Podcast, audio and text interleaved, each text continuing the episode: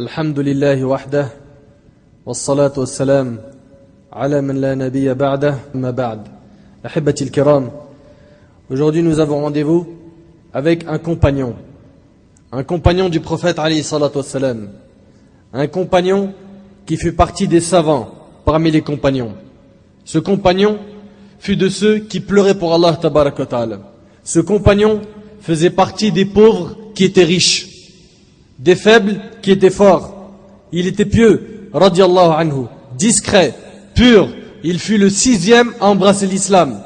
Omar radiallahu anhu, deuxième calife de l'islam, cet homme pieux a dit de lui qu'il était un grand savant. Mes frères et sœurs, une fois, tandis qu'il voyageait, Omar radiallahu anhu rencontra une caravane. Comme dans l'obscurité de la nuit, il n'arrivait pas à distinguer les gens qui en faisaient partie. Il demanda à ces gens-là d'où ils venaient. Et l'homme dont on va traiter sa biographie faisait partie de cette caravane. Alors, cet homme-là répondit à Omar anhu, nous venons du ravin profond. Et Omar de dire, et où allez-vous? L'homme dont on va traiter, Inch'Allah, sa biographie, a dit, à l'ancienne demeure, Al-Baytul Atiq. Et c'est une expression qui est coranique, qui est dans le Coran. Al-Bayt Al-Atiq. Puis, Omar radiallahu anhu a dit, il y a un érudit parmi eux. Il y a un savant parmi eux. Il y a quelqu'un qui a de la science parmi eux. Pourquoi? Parce qu'il a utilisé un terme bien précis, Al-Baytul Atiq. Il n'a pas dit la maison sacrée de la Kaaba. Non, il a dit Al-Baytul Atiq. Et Omar radiallahu anhu a déduit qu'il y avait un érudit parmi eux. Omar demanda à ce groupe d'hommes quel verset du Coran est le plus important. Puis l'homme répondit, quand je dis l'homme, vous avez compris de qui je parle. L'homme répondit, Allahu la ilaha illa huwa al-hayyul qayyum, la wa. Dieu, point de divinité à part lui, le vivant, celui qui subsiste par lui-même, Al-Qayyum, ni somnolence ni sommeil ne le saisissent. Puis Omar radiallahu anhu rajouta Quel verset du Coran représente le plus la justice? Et l'homme de répondre, toujours le même homme, dont on va traiter, inshallah, la biographie. Et cet homme de répondre Inna Allah ya'muru bil adli wal ihsani wa ita'i dhil qurba. Certes, Dieu commande l'équité, la bienfaisance et l'assistance aux proches. Puis Omar radiallahu anhu demande quel verset du Coran est le plus globalisateur Et l'homme de répondre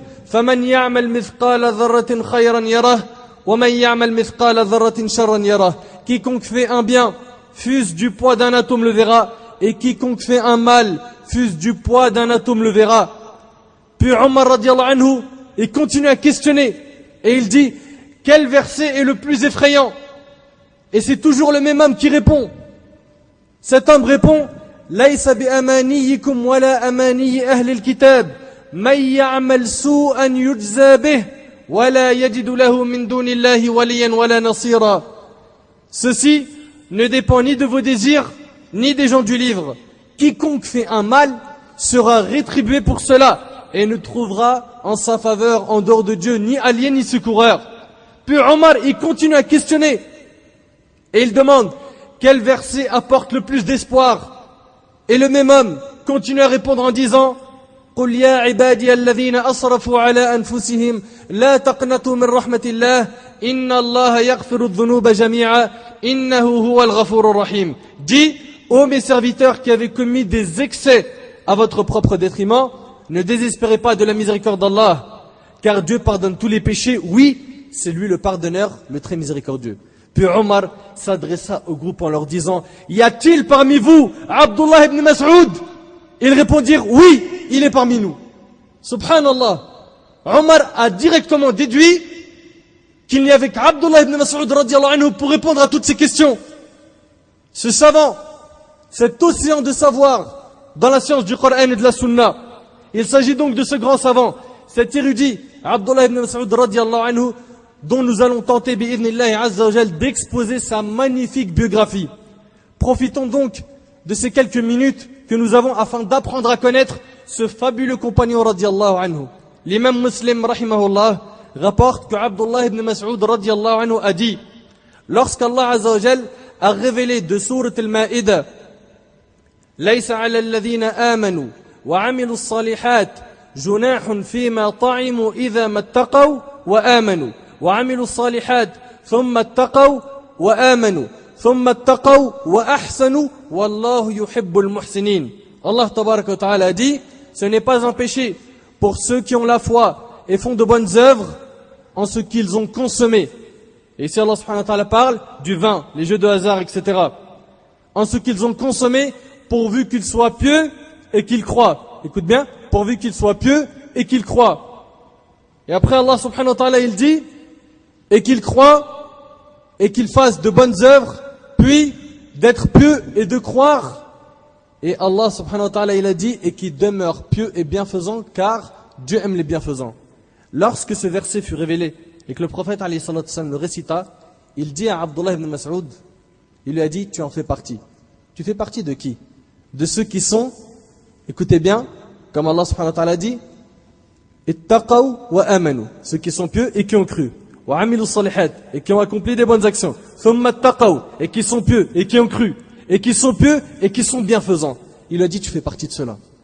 Quel mérite Quel mérite le prophète Ali reçoit ce verset de la part d'Allah ta'ala et il dit à Abdullah ibn Mas'ud tu fais partie des pieux, il lui répète ça trois fois. Tu fais partie des bienfaisants, des croyants. Quel mérite, quel honneur Le prophète Ali témoigne que Abdullah ibn Mas'ud radiallahu anhu fait partie de ceux qui ont cru, qui sont pieux et qui sont bienfaisants. Et selon Abdullah ibn Amr ibn al-As radiallahu anhu an sahaba le prophète a dit prenez le Coran de quatre personnes. Prenez le Coran de quatre personnes. Abdullah ibn Mas'ud, le premier qu'il a cité sallallahu alayhi wa sallam a été Abdullah ibn Mas'ud. Prenez le Coran de quatre personnes. Abdullah ibn Mas'ud, Ubay ibn Ka'b, Mu'adh ibn Jabal et Salim, le serviteur d'Abi Hudhaifa le hadith il est rapporté par Bukhari et Muslim. Et Abdullah ibn Mas'ud anhu a lui-même dit j'ai appris 70 sourates directement du prophète Ali sallallahu alayhi wa sallam. Et par Dieu, les compagnons du prophète Ali sallallahu alayhi wa sallam savaient que j'étais le plus savant concernant le livre d'Allah alors que je ne suis pas meilleur qu'eux. Rapporté par le Bukhari. On l'appelait Ibn Umm Abd. Ibn Umm Abd. Alors, jeune adolescent, il faisait paître les troupeaux appartenant à un des dignitaires de Quraysh, Uqba ibn dans les sentiers de la Mecque, loin des bruits de la ville. Comme tous les habitants de la Mecque, Abdullah ibn Mas'ud radiallahu anhu, puisque c'est de lui dont il s'agit, avait entendu parler des nouvelles du prophète alayhi. Comme tout le monde, il a entendu qu'il y avait un prophète. Il a entendu cet écho. Ça s'est répandu. Il a entendu donc parler du prophète Ali qui venait d'apparaître parmi les Quraishites. Les Quraishites, c'est les polythéistes de, de la Mecque. Mais du fait de son jeune âge et de la vie de solitude qu'il menait, il ne s'intéressait pas beaucoup à de telles informations. Or, sa vie ne tarda pas à être profondément bouleversée par la rencontre de ce prophète sallallahu alayhi wa sallam. C'est lui-même, Abdullah ibn Mas'ud radiallahu anhu, qui nous en fait le récit. Écoutez avec moi comment est-ce que Abdullah ibn Mas'ud a rencontré le prophète l'élu parmi les créatures, la meilleure créature qu'Allah subhanahu wa ta'ala a créée? Il dit, anhu, j'étais un jeune adolescent qui travaillait comme berger chez Uqba ibn Mu'ayt. Un jour, alors que je faisais paître mes moutons, je vis deux hommes d'âge mûr venir dans mes directions. Il a vu deux hommes venir vers lui. Une fois devant moi, l'un d'eux me dit, après m'avoir salué, Ô jeune garçon, veux-tu nous traire un peu de lait afin d'étancher notre soif? Et regarde, Abdullah ibn il est jeune et il n'est pas encore musulman et regarde sa réponse. Je répondis, je ne peux pas le faire, les brebis ne sont pas à moi. Subhanallah, il était honnête. Il faisait attention au dépôt qu'on lui confiait. Il lui a dit, ces brebis ne m'appartiennent pas. Je ne peux pas prendre de leur lait et te le donner. C'est pas une chose que je peux faire, alors qu'il n'était pas encore musulman. Subhanallah.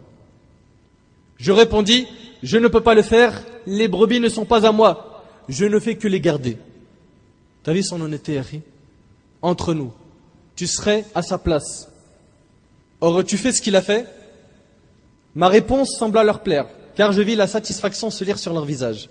Le même homme me dit alors, montre-moi une brebis en mesure de s'accoupler, mais que le mâle n'a pas encore approché. En deux mots, il lui dit, montre-moi une brebis qui n'a pas de lait. Je lui montrai une petite brebis qu'il prit entre ses mains. Il essuya ses mamelles de sa main en invoquant Dieu. Et voilà que ces dernières s'enflèrent et du lait se mit à se déverser en abondance. Subhanallah, cette brebis à la base, elle n'avait pas de lait. Cet homme, qui est venu voir Ibn Mas'ud, accompagné d'un autre homme, a touché les mamelles de la brebis, suite à quoi elles se sont remplies de lait. Abdullah ibn Mas'ud, il est impressionné. Il est impressionné. Donc, il dit qu'il essuya ses mamelles de sa main en invoquant Dieu. Et voilà que ces dernières enflèrent et du lait se mit à se déverser en abondance. Je n'en croyais pas mes yeux. C'était un véritable miracle. Le deuxième homme apporta une roche creuse pour recueillir le lait. Ils burent tous les deux, puis me donnèrent à boire. À la fin, l'homme qui avait fait traire la brebis dit à la mamelle, écoute bien, dit à la mamelle, reprends ta forme première. Subhanallah, reprends ta forme première. Et je la voyais rétrécir jusqu'à reprendre sa première forme. Impressionné par tant de prodiges, je dis à l'homme qui était l'auteur de cet acte, enseigne-moi les paroles que tu viens de prononcer. Il me répondit, tu es un jeune garçon initié. Subhanallah. Tu es un jeune garçon initié. Les deux hommes n'étaient autres que Muhammad sallallahu alayhi wa sallam et son compagnon Abu Bakr Siddiq radiallahu anhu. Et cette histoire, vous pouvez la retrouver dans Sir A'lam al-Nubala de l'imam al-Zahabi rahimahullah. Et c'est donc sa première rencontre avec le prophète Ali sallallahu sallam. Et imagine comment elle a été impressionnante pour lui. Un miracle. Il a vu cette mamelle se remplir et ensuite rétrécir devant ses yeux. Ce jour-là, Abdullah ibn Mas'ud anhu venait de voir le cours de sa vie changer. Lui qui était un simple berger insouciant, dont la vie se résumait au troupeau de Uqba ibn Mu'ayt, voilà qu'il venait de rencontrer l'homme qui allait changer sa vie. Mieux encore, cet homme qui accomplissait des miracles affirmait être envoyé par Allah subhanahu wa ta'ala. Cet homme dont toute la Mecque parlait venait de déceler en lui des vertus cachées d'initiés, des prédispositions à cette vocation qui s'affirmeront des années plus tard. Le prophète Ali sallam savait de quoi il parlait. Ce médecin des âmes avait décelé en ce jeune garçon éveillé et intelligent qui était Ibn Mas'ud anhu les signes et les débuts de la sagesse et de la connaissance. En bref, la marque des initiés. L'avenir dira combien le prophète Ali sallam avait raison. Abdullah ibn Mas'ud anhu ne tarda pas à aller se reconvertir auprès du prophète sallam et à lui proposer de le servir. Le prophète sallam accepta sa demande et notre compagnon Abdullah ibn Mas'ud anhu devint ainsi un des intimes du prophète sallam. Il ne le quittera plus de la journée en étant constamment à ses côtés, à tel point qu'il fut surnommé le confident du prophète sallam le confident du prophète Ali. De son côté, le prophète Ali avait permis à ce compagnon, écoute bien ce qu'il a autorisé le prophète. Il lui a autorisé, alors qu'il était encore jeune, d'entrer chez lui à n'importe quel moment et de le côtoyer autant qu'il le voudrait. N'est-ce pas un grand mérite? Cela permet à Abdullah ibn Mas'ud de s'imprégner de la science et de la sagesse dans lesquelles baignait la demeure du prophète et de devenir l'un des compagnons les plus savants et les plus érudits. Tous les témoignages des compagnons anhum concordent à accréditer cette thèse. Hudayf ibn al-Yaman anhu a dit de lui jamais je n'ai vu de semblable au prophète dans sa guidée, sa modestie et ses traits comme Ibn Mas'ud et cette parole est rapportée par l'imam al-Bukhari et al-Tirmidhi. Imagine-toi, Hudayf ibn al-Yaman, ce grand compagnon, dit radiallahu anhu, jamais je n'ai vu de semblable au prophète Ali sallallahu sallam, dans sa guidée, sa modestie et ses traits comme Ibn Mas'ud et Abu Musa al-Ash'ari radiallahu anhu, un autre grand compagnon, a dit, en s'adressant aux compagnons, ne vous consultez pas dans les affaires de la religion tant que cet érudit est parmi vous. Tant que Abdullah ibn Mas'ud est là, ne vous consultez pas, allez le voir. Subhanallah, t'imagines? Allez le voir. Comment pouvait-il en être autrement alors que le prophète avait dit à son sujet Soyez fidèles à l'engagement d'Ibn Umm Abd, en parlant d'Abdullah ibn Mas'ud, anhu. Cet illustre compagnon qui avait grandi dans la demeure du prophète et étudié sous sa direction devint à juste titre l'un des plus savants et des plus érudits parmi les compagnons. Notamment dans la connaissance du livre d'Allah et son tafsir, son interprétation. Sa récitation du Coran était tellement agréable que le prophète lui-même aimait l'entendre de sa bouche. T'imagines, le prophète il dit à Abdullah ibn Mas'ud, récite, je vais entendre le Coran de ta bouche. Naam, ça s'est passé un jour, il l'appela et il lui dit récite-moi quelques versets au Abdullah. Ibn Mas'ud lui dit je te récite des versets alors que c'est à toi que le Coran a été révélé. Comment? Je vais te les réciter moi alors que c'est toi qui as reçu la révélation. Le prophète lui dit j'aime l'entendre récité par un autre que moi. Subhanallah, impressionnant. Le prophète lui demande de lui réciter des versets. C'est un grand mérite. Il récita Surat al-Nisa et lorsqu'il a atteint le verset où Allah subhanahu wa ta'ala a dit فَكَيْفَ إِذَا جِئْنَا مِنْ كُلِّ أُمَّةٍ بِشَهِيدٍ وَجِئْنَا بِكَ عَلَى هَؤُلَاءِ شَهِيدًا Comment seront-ils quand nous ferons venir de chaque communauté un témoin et que nous te ferons venir et ici Allah subhanahu wa ta'ala parle à Muhammad sallallahu alayhi wa sallam et que nous te ferons venir comme témoin contre ces gens-ci donc ici Abdullah ibn Mas'ud anhu lui a récité un verset où Allah parle d'une grande responsabilité qu'aura le prophète Ali sallallahu alayhi Il sera témoin, témoin pour sa communauté. Et là, le prophète Ali sallallahu alayhi a dit à Abdullah ibn Mas'ud, arrête-toi là. Ibn Mas'ud anhu dit, je me suis retourné vers lui et je vis ses yeux débordés de larmes rapportés par Bukhari Muslim. Le prophète il a pleuré. Pourquoi? La responsabilité est grande. Elle est grande. Et il, avait peur de ne pas être à la hauteur. Sa parfaite connaissance des textes sacrés était attestée par les plus grands compagnons. Un jour, un homme vint voir Omar anhu, alors qu'il était calife. Et il lui a dit, Ô commandeur des croyants, je reviens de Koufa, où j'ai vu un homme réciter par cœur toutes les variantes du Coran. Omar anhu se mit en colère et lui dit, Malheur à toi, qui est-ce? L'homme lui répondit, c'est Abdullah ibn Mas'ud anhu. Et Omar anhu se calma immédiatement. Dès qu'il entendit le nom d'Abdullah ibn Mas'ud, il s'est calmé anhu. Il dit à l'homme, malheur à toi, par Dieu, je ne crois pas qu'il reste encore un homme qui peut faire cela à part lui. Je vais te dire pourquoi. Et là, il lui a raconté une histoire, elle est impressionnante. Wallahi l'azim, elle est impressionnante. Ouvrez vos cœurs, écoutez-la. Il dit, un jour, nous étions, le prophète et moi, chez Abu Bakr en train de discuter des affaires des musulmans. Donc il y avait qui?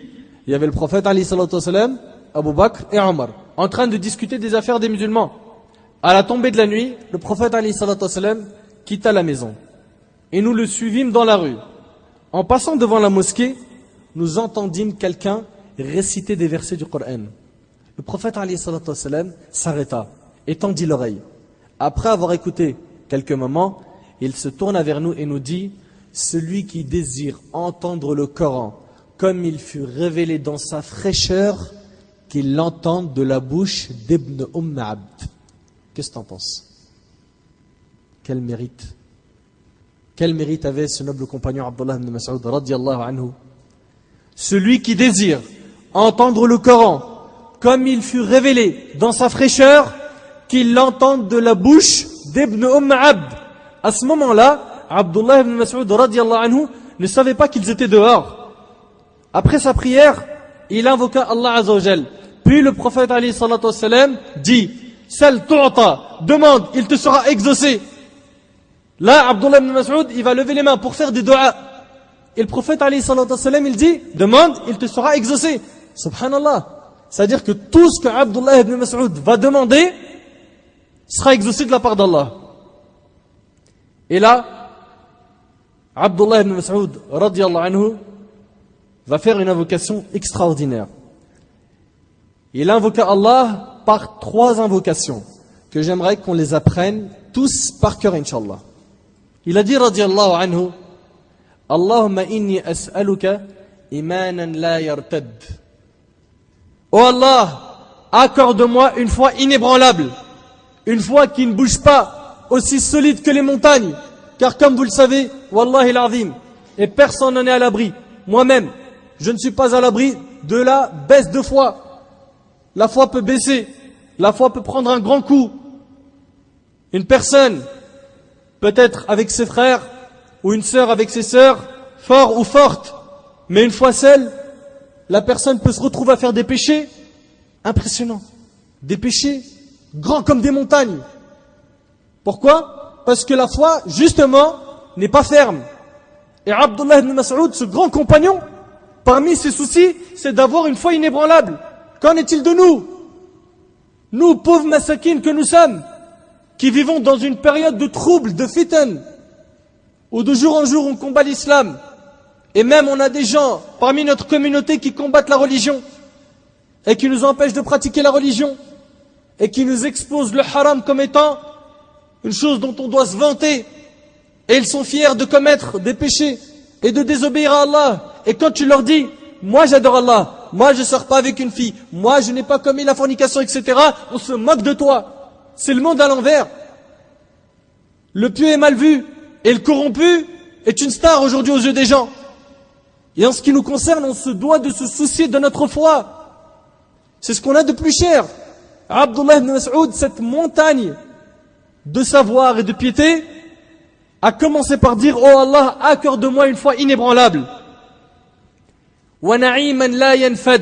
Et un bonheur qui ne s'épuise pas. C'est quoi ce bonheur qui ne s'épuise pas? C'est le paradis. C'est le paradis. Et un bonheur qui ne s'épuise pas. Et ensuite il a dit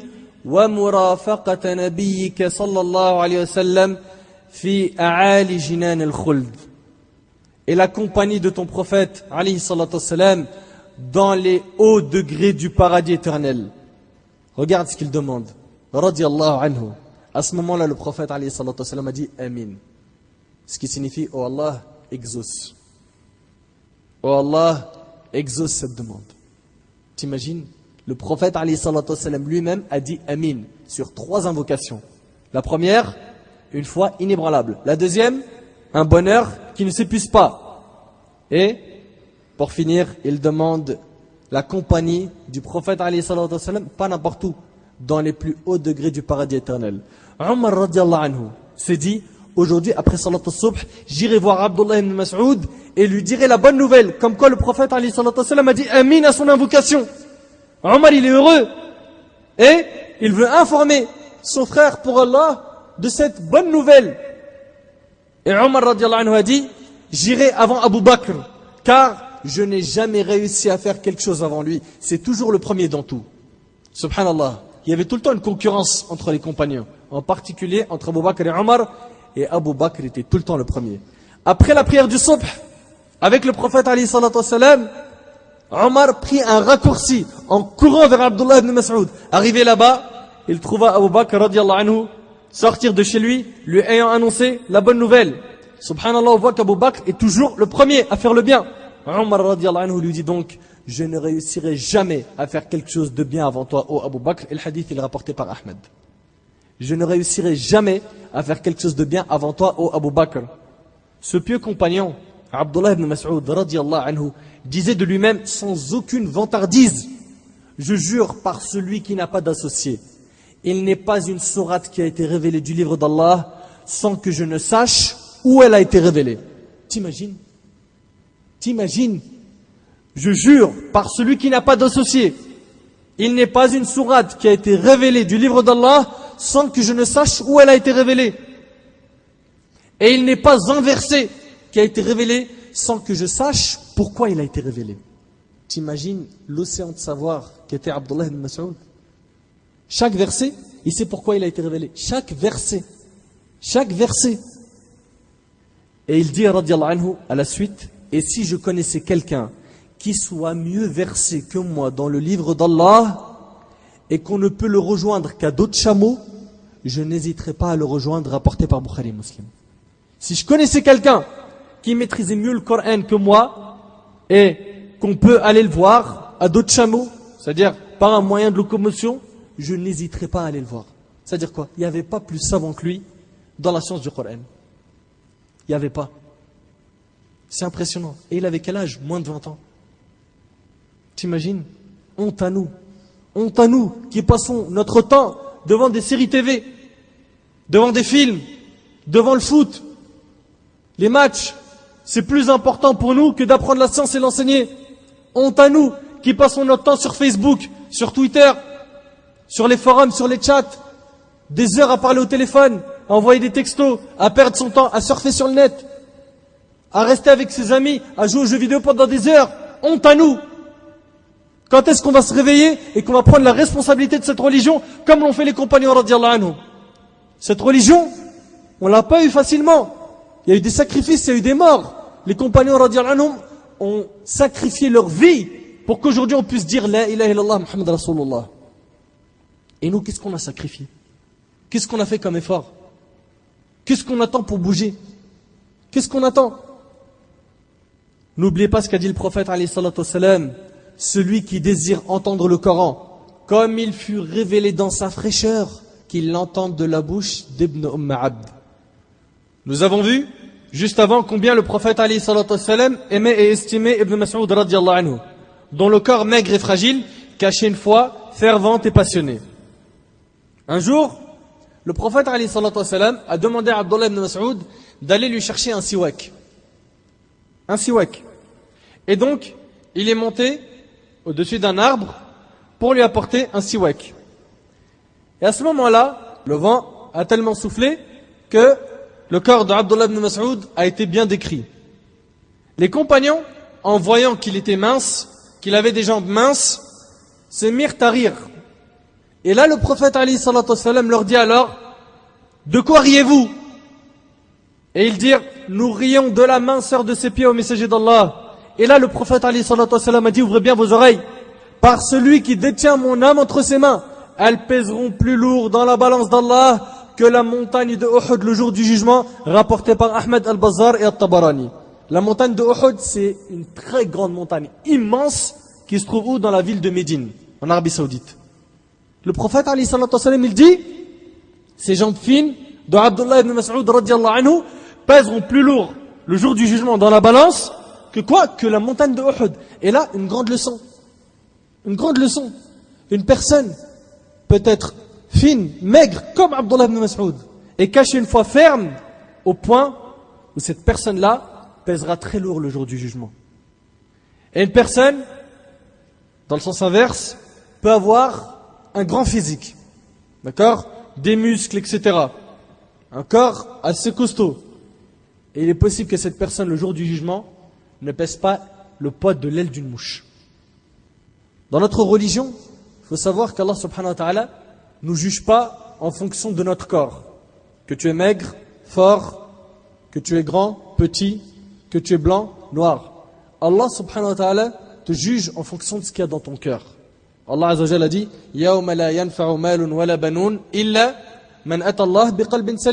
Le jour où ni les biens ni la famille ne pourront être utiles sauf celui qui se présente à Allah avec un cœur saint. Voilà ce que tu dois présenter à Allah, un cœur saint.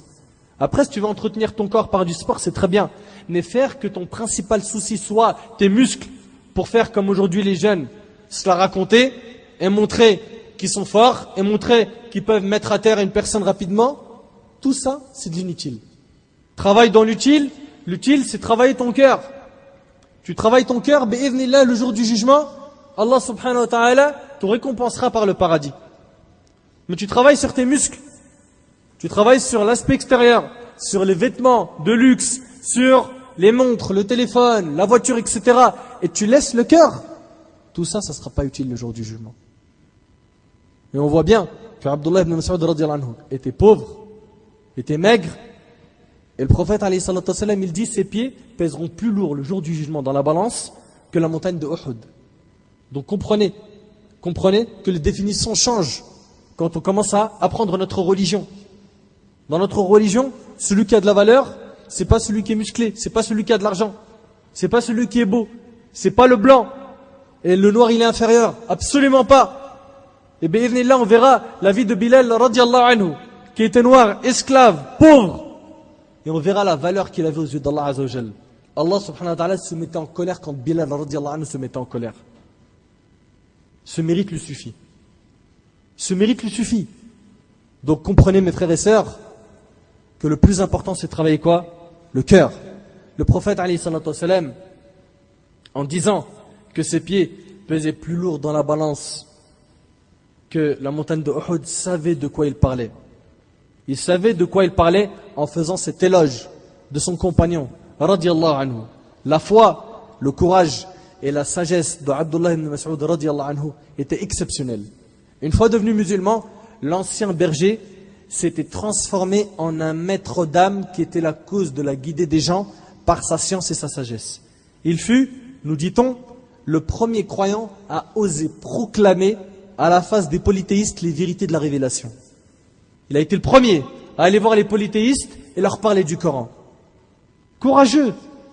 Courageux pourtant, est-ce qu'il était costaud, musclé, fort? Vous voyez bien que son physique était maigre. Mais malgré cela, il avait une montagne deux fois dans son cœur qui l'ont transformé en quoi? En une personne plus que courageuse. Les musulmans, peu nombreux, dans les débuts de la révélation, essayèrent de dire à Abdullah ibn Mas'ud n'y va pas. Va pas voir les polythéistes, ne leur parle pas de notre religion. Pas toi. Pas toi. Pourquoi? Parce que derrière toi, il n'y a pas un clan qui peut te défendre. T'as pas un clan qui peut te défendre. Quelque sorte, t'as pas de protection. Tu vas y aller, tu vas t'exposer à un grand danger. Et tu sais très bien que les polythéistes sont violents. Mais il répondit, laissez-moi y aller, Allah est avec moi, il me protégera. Subhanallah. Allah est avec moi, il me protégera. Et il partit vers le parvis de la Kaaba, où se réunissaient habituellement les dignitaires Quraishites. Arrivé devant la station d'Ibrahim, Maqam Ibrahim, il commença à réciter à haute voix le début de Surat al-Rahman, la Surat 55. Et il a dit Bismillah ar-Rahman ar-Rahim. Imagine-toi devant tous les polythéistes qui étaient autour de la Kaaba. Et à ce moment-là, les musulmans étaient peu nombreux. Ils n'étaient pas encore en position de force. Et Abdullah ibn Mas'ud, il va les voir seul. Et il dit Bismillah ar-Rahman ar-Rahim. Ar-Rahman. Imagine-toi. Ar-Rahman. Allama al-Qur'an. Khalaqa al-Insan. Allamahu al-Bayan. Les polythéistes, ils entendent ça. Ils y croient pas. Il a dit le tout miséricordieux. Il a enseigné le Coran. Il a créé l'homme. Il lui a appris à s'exprimer clairement. Subhanallah, on voit ici qu'il n'était pas complexé de sa religion. Il crie la vérité haut et fort. Et aujourd'hui, nous, on est complexé de notre religion, c'est une réalité. On ne peut pas le nier. On a honte des fois de dire salam alaikum parce qu'il y a un non musulman dans l'assemblée. On a honte de faire la prière quand l'heure de la prière entre alors qu'on n'est pas chez nous et qu'il n'y a pas de mosquée. Non, je ne peux pas prier dehors. C'est chaud. Les gens, ils vont me voir. On a honte, on a des complexes. Alors que les compagnons anhum n'avaient pas honte. Ils étaient fiers de leur religion. Ils étaient fiers. Les Quraishites le regardèrent étonnés, puis, ayant compris ce qu'il disait, ils sautèrent sur lui et se mirent à le battre en s'acharnant sur lui. Ce n'est qu'avec peine qu'ils puissent s'arracher de leurs mains le visage ensanglanté. Il revint vers les compagnons qui lui dirent, c'est pour cela que nous avons craint pour toi. On t'avait dit n'y va pas. Ça allait être dangereux pour toi. Il leur répondit, par Dieu, je ne les crains pas aujourd'hui comme hier. Et si vous voulez que je refasse demain la même chose, je suis prêt à le refaire. Demain, je retournerai et je vais leur faire écouter les mêmes versets. Je vais leur réciter les versets du Coran et lui dire non, ce que tu as fait est déjà beaucoup, tu leur as fait entendre ce qu'ils détestent. Et cette histoire est rapportée par Ibn Hajar dans l'Isaba et par Ibn Hisham, rahimallahu al Ce courage et cette bravoure, notre illustre compagnon Abdullah ibn Mas'ud anhu, en fera preuve dans toutes les batailles menées contre les associateurs qui voulaient éteindre la lumière d'Allah, la lumière de l'islam. Que ce soit à Badr, Ibn Mas'ud il était présent. Dans la bataille de Uhud, il était présent. Dans la bataille des tranchées, il était présent. Dans la bataille de Tabouk, il était présent. Dans la bataille de Hunayn, il était présent. Il était avec le prophète Ali De même, lors des glorieuses conquêtes en Perse, en Irak et en Syrie, sous les califats d'Abu Bakr et de Omar, il était toujours en première ligne, cherchant la voie du martyr. Un courageux qui veut mourir sabilillah. Subhanallah. Un lion. Écoute avec moi. Dans la bataille de Badr, il a eu un comportement particulièrement héroïque. Pourquoi? Parce qu'il s'en est pris au plus acharné des ennemis de l'islam, Abu Jahl. Abu Jahl, c'était le chef des polythéistes. C'était une terreur. C'était quelqu'un qui était physiquement, mais vraiment impressionnant. Et c'est Abdullah ibn Mas'ud anhu qui l'a tué. T'imagines? Abdullah ibn Mas'ud anhu. Il le tua. Et lorsqu'il informa le prophète de sa mort, le prophète a dit Le pharaon de cette communauté est mort. Qui aurait pu croire qu'Ibn Mas'ud le faible, le pauvre, allait tuer Abu Jahl? L'islam l'a transformé en une autre personne. Mes frères et sœurs, tel est l'islam qui transforme les faibles en forts. La piété et l'ascétisme, l'ascétisme c'est le fait de se détacher de ce bas monde. La piété et l'ascétisme de Abdullah ibn Mas'ud anhu étaient également célèbres parmi les compagnons. S'il n'était pas dans la maison du prophète en train de le servir, il passait le reste de son temps avec les habitués de la Sofa. Ahl Sofa, les gens de la Sofa en fait, c'était des pauvres qui vivaient dans la mosquée du prophète Quand il n'était pas dans la maison du prophète il restait avec eux. Pourquoi? Il restait avec eux pour s'adonner aux actes d'adoration et à l'évocation d'Allah ta'ala. C'était un homme à la fois ferme et à la certitude affirmée. En dépit de toutes les vertus qui lui étaient attribuées, il avait toujours des inquiétudes lorsqu'il s'agissait de citer des paroles du prophète Il craignait d'oublier quelque chose ou de se tromper en dépit du fait que le prophète avait dit à son sujet si Ibn Mas'ud vous parle, ajoutez foi à ses paroles. Et le prophète avait dit aussi soyez fidèles à l'engagement d'Ibn Umm.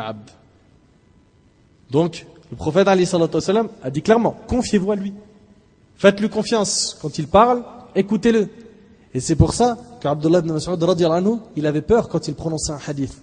Il avait peur d'oublier un mot, de déformer le sens d'un mot. Ça, c'était qui? Abdullah ibn Mas'ud qui a été éduqué par quel cheikh? Le prophète Ali le plus grand des savants. Qu'en est-il de nous? Quand on parle des hadiths, quand on parle des versets, comment est-ce qu'on parle? Euh, Je crois que le prophète Ali il a dit euh, dans le sens, et après il déforme le sens, il déforme le sens, le texte du prophète Ali et pour lui c'est normal. Non, faut faire attention.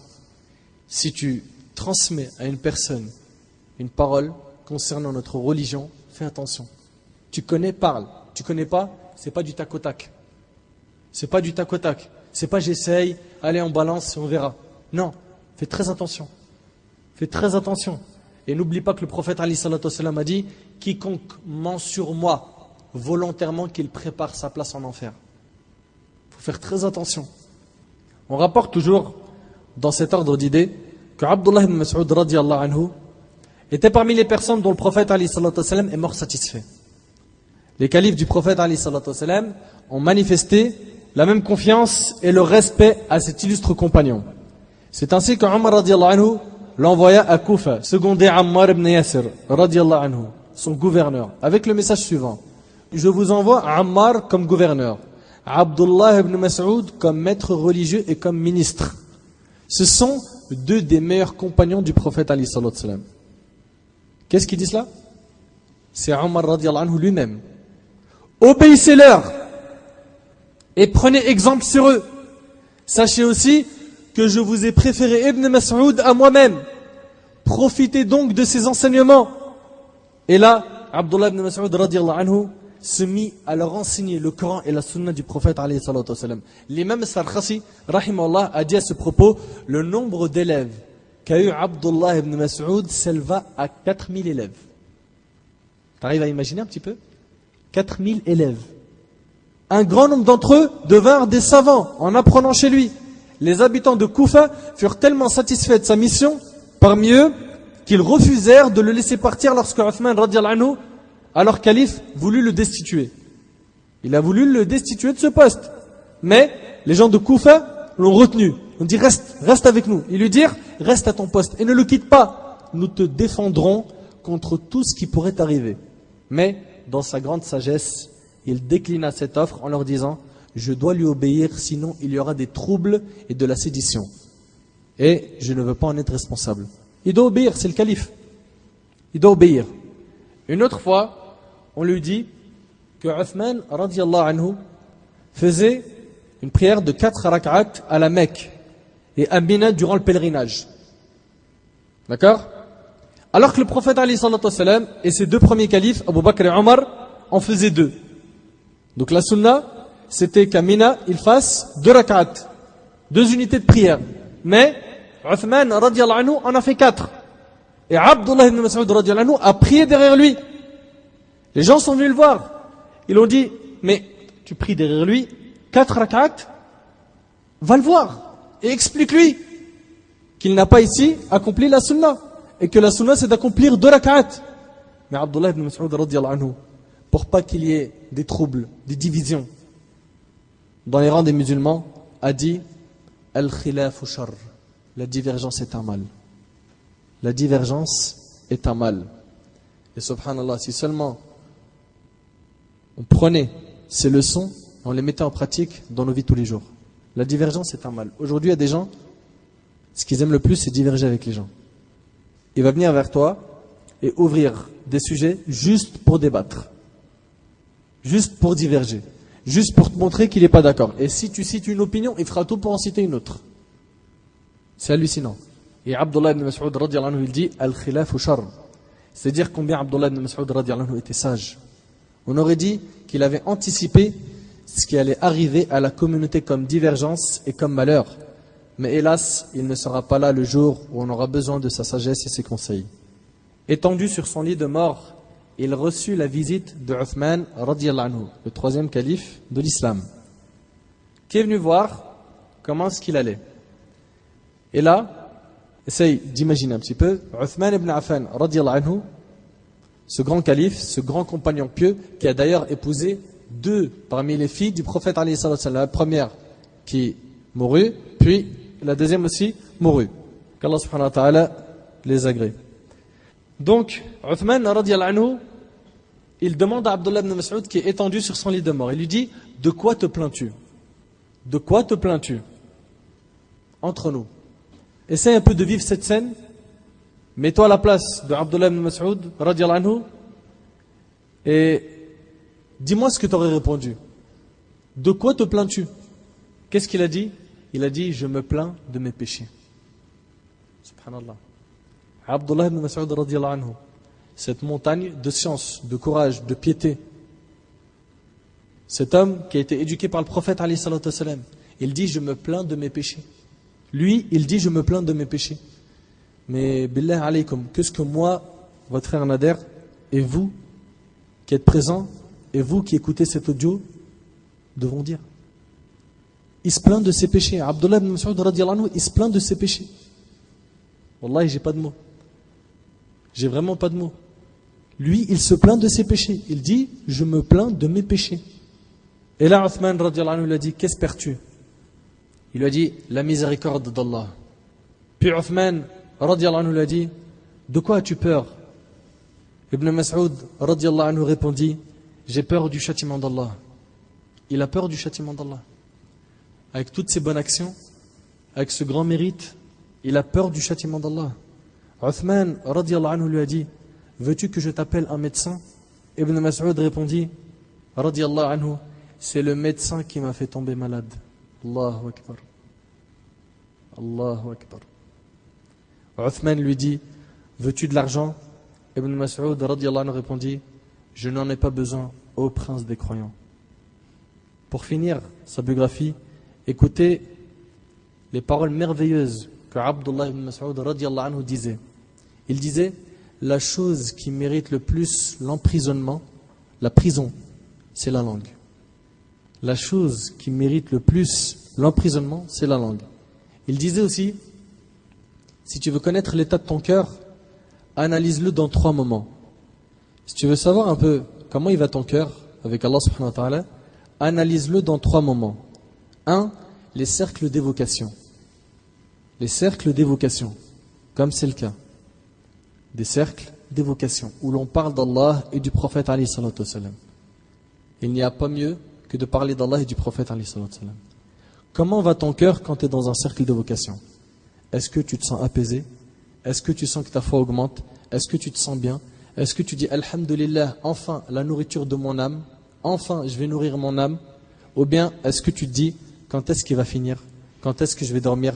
Quand est-ce que je vais sortir? Quand est-ce que je vais rire? Quand est-ce que je vais regarder tel film? Quand est-ce que je vais regarder tel match? Quand est-ce que je vais quitter cette assemblée? Quand est-ce Quand est-ce Quand est-ce Quand est-ce? Abdullah ibn Mas'ud il dit Si tu veux connaître l'état de ton cœur, analyse-le dans trois moments. Un, les cercles d'évocation. Deux, lorsque tu écoutes le Coran. Est-ce que quand tu écoutes le Coran, et je m'adresse même à ceux qui ne comprennent pas le Coran, parce qu'aujourd'hui, c'est devenu un prétexte. Je ne comprends pas le Coran, je ne l'écoute pas. Non. Tu l'écoutes quand même. Et Inch'Allah, tu auras des hasanats, tu auras des bonnes actions. Réponds-moi, quand tu écoutes le Coran, est-ce que tu te sens bien ou tu te sens mal? Est-ce que tu peux en écouter beaucoup ou est-ce qu'au bout de 10-15 minutes, tu as envie d'éteindre et passer à autre chose? Mais tu sais très bien ce que je veux dire.